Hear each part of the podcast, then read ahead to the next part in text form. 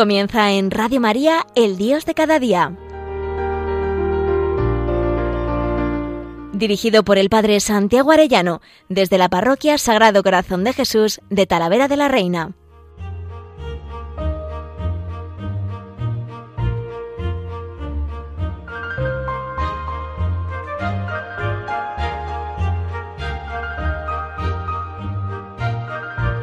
Muy queridos oyentes de Radio María, muy queridos amigos todos, qué alegría un lunes más con todos ustedes y esta vez San Esteban, primer mártir, primer fruto del nacimiento del niño Jesús, el niño Dios que viene a traer la alegría, el gozo, la paz y la bondad. Hoy nace el amor, ayer 25, feliz Navidad a todos vosotros. Hoy quisiera hablarles del trascendental de la bondad, como el ser que ha creado Dios y la bondad es uno, está todo unido. Y qué mejor que en este contexto de la Navidad, donde la bondad se ha encarnado en el niño Dios de Belén. Dice así este villancico tan bonito que cantamos. Hoy en la tierra nace el amor. Hoy en la tierra nace Dios.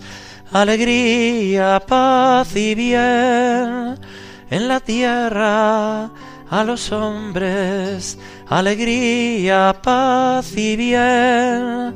Hoy Dios nace en Belén. Hoy en la tierra nace el amor Hoy en la tierra nace Dios. Dios es la misma bondad. Él es la unidad, Él es la verdad y Él es la bondad. Es lo que vamos a ver hoy en este programa de Radio María que me parece una preciosidad comentarles este trascendental.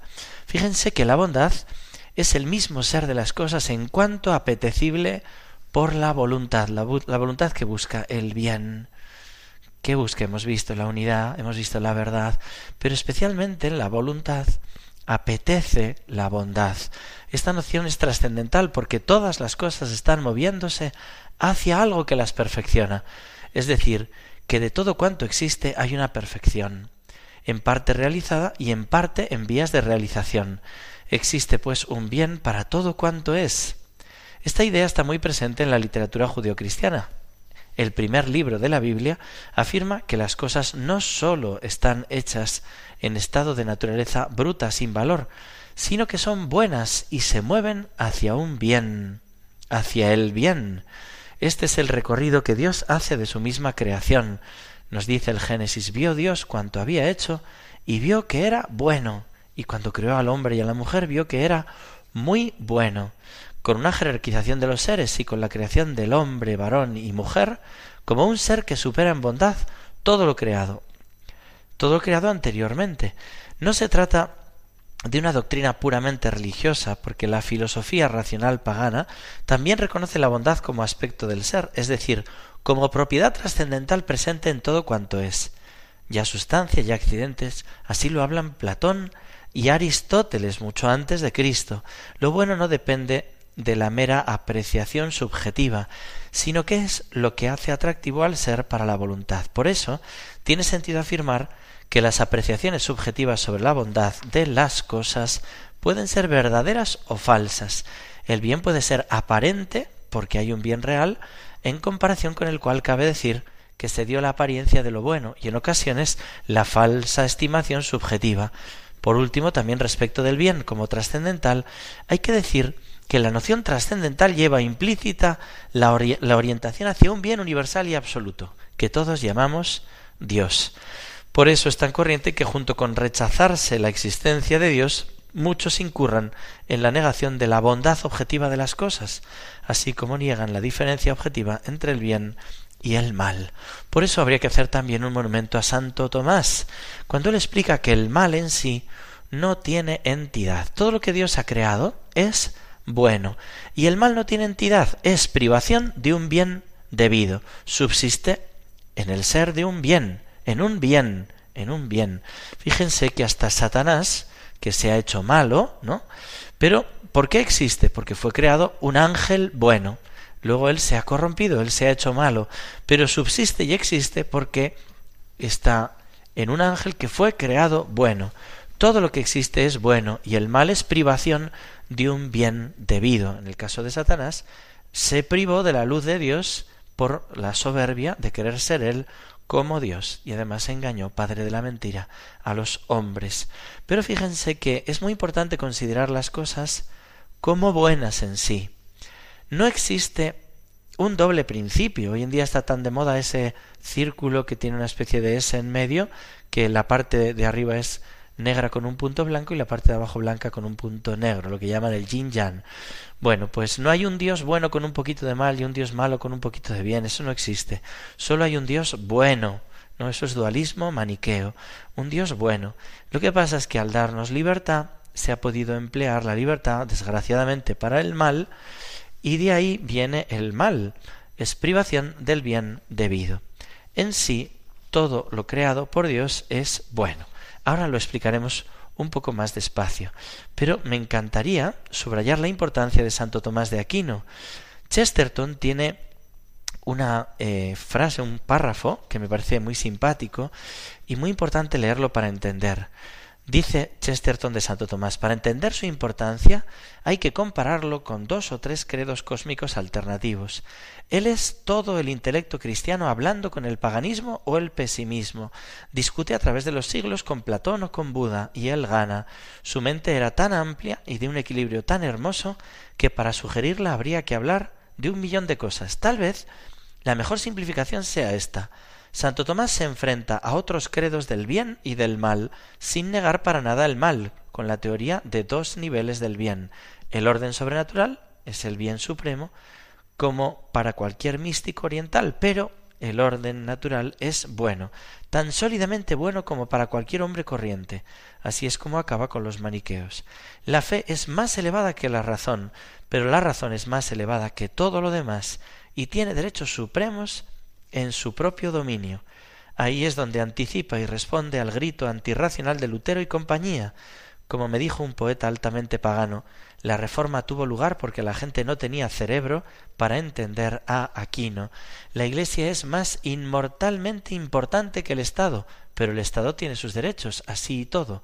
Esta dualidad cristiana siempre ha estado implícita como en la distinción que hizo Cristo entre Dios y el César o la distinción dogmática entre las naturalezas de Cristo. Pero a Santo Tomás corresponde la gloria de haber descubierto ese doble hilo como clave de mil cosas, y así creó el único credo en el que los santos pueden estar cuerdos. Se presenta ante el mundo moderno como el único credo en el que los poetas pueden estar cuerdos, porque ahora no hay nadie que acabe con los maniqueos, y toda la cultura está infectada de la leve sensación impura de que la naturaleza y todas las cosas que tenemos detrás y debajo son malas. Para el intelectual sólo hay exaltación en las alturas. Santo Tomás exaltó a Dios sin rebajar al hombre, exaltó al hombre sin rebajar la naturaleza. Así hizo un cosmos de sentido común, terra viventium, tierra de los vivos. Su filosofía como su teología es la del sentido común. No tortura el cerebro con desesperados intentos de explicar la existencia restándole importancia. Los primeros pasos de su mente son los primeros pasos de cualquier mente honesta, igual que las primeras virtudes de su fe podrían ser las de cualquier campesino sincero. El que combinó todas tantas cosas, también combinó la sutileza con la sencillez intelectual, y el sacerdote que asistió en su lecho de muerte a este titán de energía intelectual, cuyo cerebro había arrancado de raíz, habría arrancado de raíz el mundo entero, y penetrado en cada estrella y dividido cada paja del universo del pensamiento e incluso del escepticismo, dijo que al escuchar la confesión del moribundo, de repente le pareció estar escuchando la primera confesión de un niño de cinco años. ¡Qué hermosura! La sencillez y la profundidad de Santo Tomás de Aquino.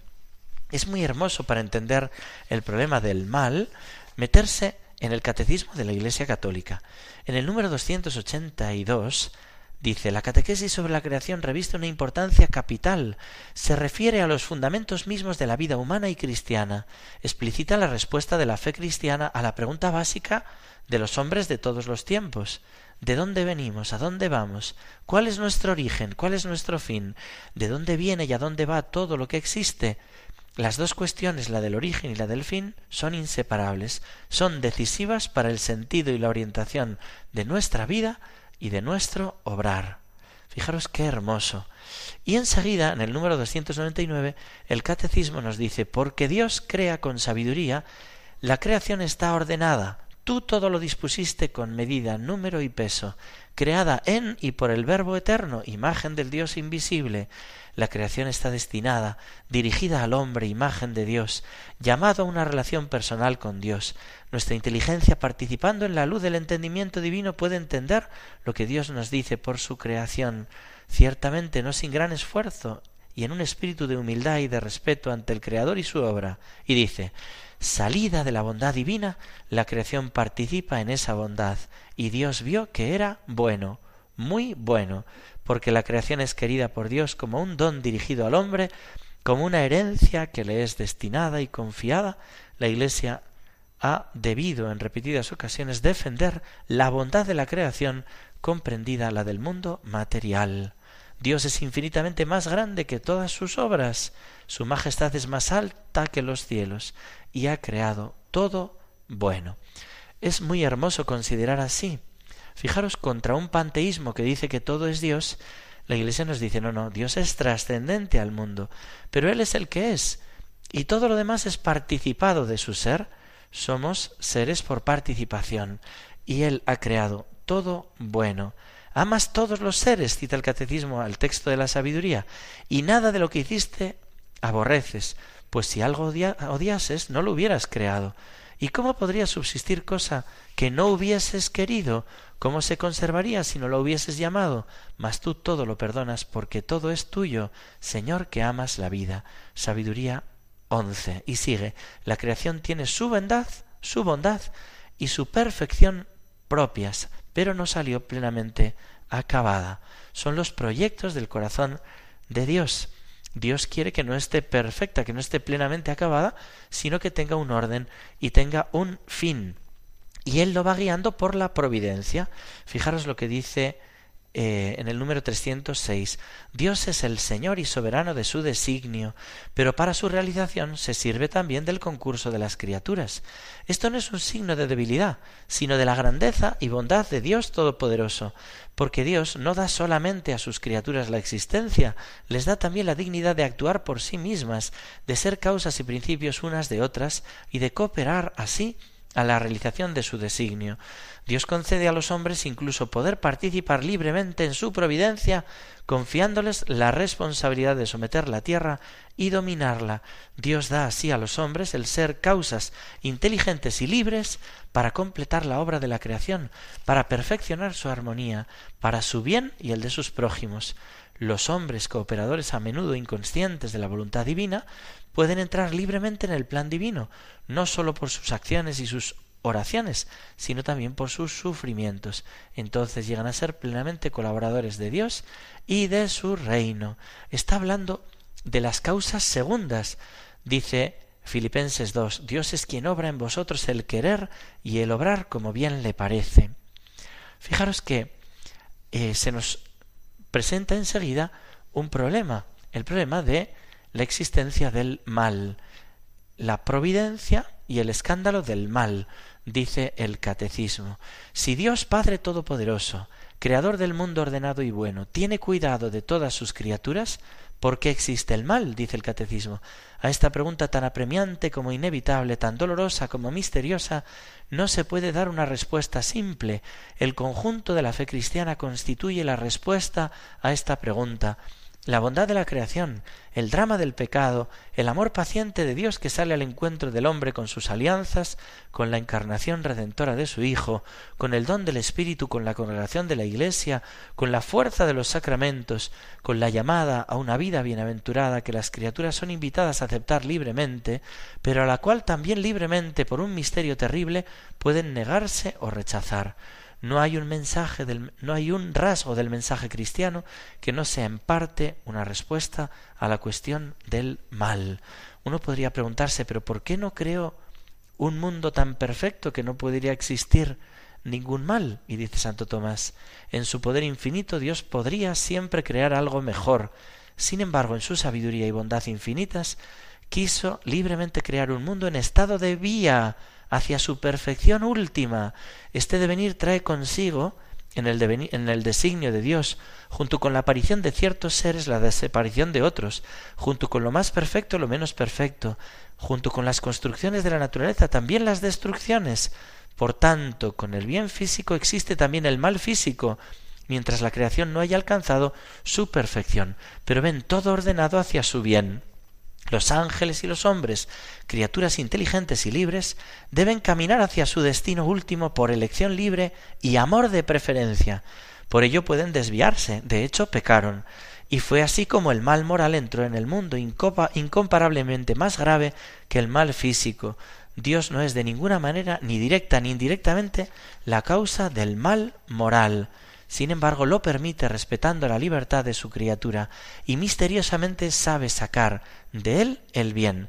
Fijaros qué frase tan preciosa de San Agustín.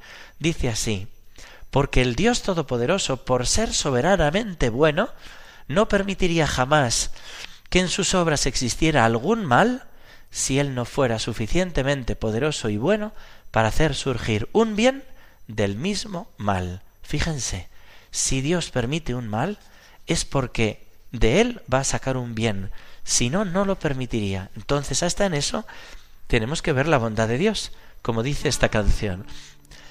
La bondad y el amor del Señor duran por siempre, duran por siempre la bondad y el amor del Señor duran por siempre, duran por siempre.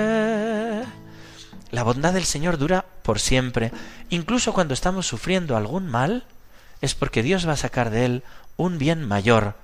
Dice el catecismo, así con el tiempo se puede descubrir que Dios, en su providencia todopoderosa, puede sacar un bien de las consecuencias de un mal, incluso un mal moral causado por sus criaturas. Es muy hermoso, cita a José en Egipto. Sus hermanos lo quisieron vender. No fuisteis vosotros, dice José a sus hermanos, los que me enviasteis acá, sino Dios. Aunque vosotros pensasteis hacerme daño, Dios lo pensó para bien, para hacer sobrevivir un pueblo numeroso. ¿Quién le llevó a Egipto a José? Cualquiera diría, pues sus hermanos que lo vendieron como esclavo traicionándole. Pues dice, no, fue Dios que se sirvió de que vosotros hicisteis mal, para que ahora yo pueda salvar a un pueblo numeroso. ¿Se acuerdan? Administrando los bienes, las vacas flacas, las vacas gordas. Bueno, pues Dios se sirve hasta de ese mal moral y dice del mayor mal moral que ha sido cometido jamás, el rechazo y la muerte del Hijo de Dios, causado por los pecados de todos los hombres, Dios por la superabundancia de su gracia, sacó el mayor de los bienes, la glorificación de Cristo y nuestra redención. Sin embargo, no por esto el mal se convierte en un bien. El mal es mal. Pero fijaros, del mayor mal de la historia, haber matado a Jesús, acabamos de contemplarle pequeñito en Belén, y vemos en las cunitas cómo hay una cruz, ¿verdad? Porque ese niño de Belén viene a salvarnos, muriendo por nosotros en la cruz. El mayor pecado, matar a Dios, pues oh feliz culpa que mereció tal Redentor. Dice el Catecismo, en todas las cosas interviene Dios para bien de los que le aman, Romanos 8, 28. Y el testimonio de los santos no cesa de confirmar esta verdad. Santa Catarina de Siena dice, los que se escandalizan y se rebelan por lo que les sucede, que sepan, todo procede del amor, todo está ordenado a la salvación del hombre, Dios no hace nada que no sea con este fin. Y Santo Tomás Moro, poco antes de su martirio, Va su hija a verle y le dice Nada puede pasarme que Dios no quiera, y todo lo que Él quiere, por muy malo que nos parezca, es en realidad lo mejor. Y Juliana de Norwich, cita el catecismo, dice Yo comprendí, pues, por la gracia de Dios, que era preciso mantenerse firmemente en la fe y creer con no menos firmeza que todas las cosas serán para bien. Tú misma verás que todas las cosas serán para bien. Así pues, concluye el catecismo, creemos firmemente que Dios es el Señor del mundo y de la historia, pero los caminos de su providencia no son no son con frecuencia desconocidos. Sólo al final, cuando tenga fin nuestro conocimiento parcial, cuando veamos a Dios cara a cara, nos serán plenamente conocidos los caminos por los cuales, incluso a través de los dramas del mal y del pecado, Dios habrá conducido su creación hasta el reposo de ese sabbat definitivo en vista del cual creó el cielo y la tierra. Me parece tan hermoso que Dios hasta de los males saque bienes. Al padre Pío le gustaba poner esa comparación de ese niño que está debajo del telar viendo cómo su mamá está cosiendo y ve todos los hilos deshilachados y los negros y dice pero qué feo te está quedando y la mamá le dice espérate espérate y en eso cuando termina la mamá le da la vuelta al telar y se puede ver cómo los hilos negros en realidad subrayan la preciosidad de la luz y están viendo la armonía de ese paisaje que al principio nos parecía todo deshilachado y como sin sentido. Robert Barron, este obispo estadounidense, pone una comparación parecida. Dice, imaginaros que Dios ha hecho un gran mural, pero de kilómetros, inmenso, inmenso, y tú estás parado en un punto que ves una mancha negra o más allá una mancha roja y no entiendes nada y todo te parece desordenado. Bueno, pues Resulta que si subiéramos al cielo y viéramos cómo ve Dios, veríamos el precioso y bellísimo mural que Dios ha pintado. Este obispo dice que la estrategia evangelizadora consiste sobre todo en presentar la bondad hoy en día, aunque los trascendentales el orden va primero la unidad, luego la verdad, la bondad. Hoy en día hay que presentar la bondad como lo primero, y él sobre todo habla de la bondad de los santos y de los mártires. Explica preciosamente como la Madre Teresa, San Juan Pablo II, San Francisco de Asís, Tomás de Aquino, va citando grandes santos como Agustín, Benito, Ignacio de Loyola, ¿no? Como estos santos presentan la belleza y hay que presentar a los santos y también a los mártires. Él dice que fue a una reunión, ¿no? En el que había cristianos protestantes y un famoso investigador protestante, David Barrett, dice fue de los primeros en analizar estadísticamente el cristianismo y solía contar una anécdota que le sucedió durante una charla ante empresarios evangélicos. Querían emplear su riqueza en difundir el Evangelio y uno de ellos le preguntó ¿Cuál es la herramienta evangelizadora más efectiva que tiene una iglesia? Y él contestó Según nuestras investigaciones, tengo que decir que es el martirio. Tal y como cuenta, se produjo un largo silencio en la sala hasta que alguien levantó la mano y preguntó Profesor Barrett, ¿podría decirnos cuál es el segundo? ¿Cómo nos cuesta a veces, verdad? El martirio. Y sin embargo, los mártires, semilla de nuevos cristianos. Ojalá que el Señor nos conceda esa gracia de ser fieles hasta el martirio. Pero tenemos que presentar la belleza de los santos, la belleza de los mártires, pronto empezaremos en enero, el 2 de enero, el 3, se cumplen 150 años del nacimiento de Santa Teresita y vamos en Radio María a poder rezar con un mes de preparación para hacer la ofrenda de víctima al amor misericordioso. Ojalá nos sirva a nosotros para ser los santos que necesita nuestro mundo, para ver la bondad, la bondad de la santidad, la bondad del martirio de los que mueren perdonando y amando hasta a los enemigos. El ser y la bondad convierten, convertuntur, se dice, Qué bonito es este trascendental. Ojalá seamos ilimitadamente buenos, ilimitadamente buenos, porque eso es lo que más evangeliza. Luego vaya que sí, tendremos que transmitir la verdad que comentábamos el otro día, ese trascendental que va unido a la bondad, porque si no, no hay bondad sin verdad ni verdad sin bondad. Pero nosotros tenemos que unirlos también en nuestra vida y ser ilimitadamente buenos con todos. Que Dios os bendiga a todos. Feliz y santa Navidad y hasta pronto si Dios quiere.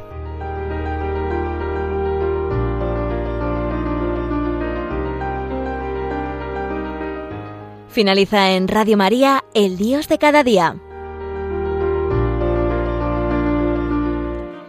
Dirigido por el Padre Santiago Arellano, desde la Parroquia Sagrado Corazón de Jesús de Talavera de la Reina.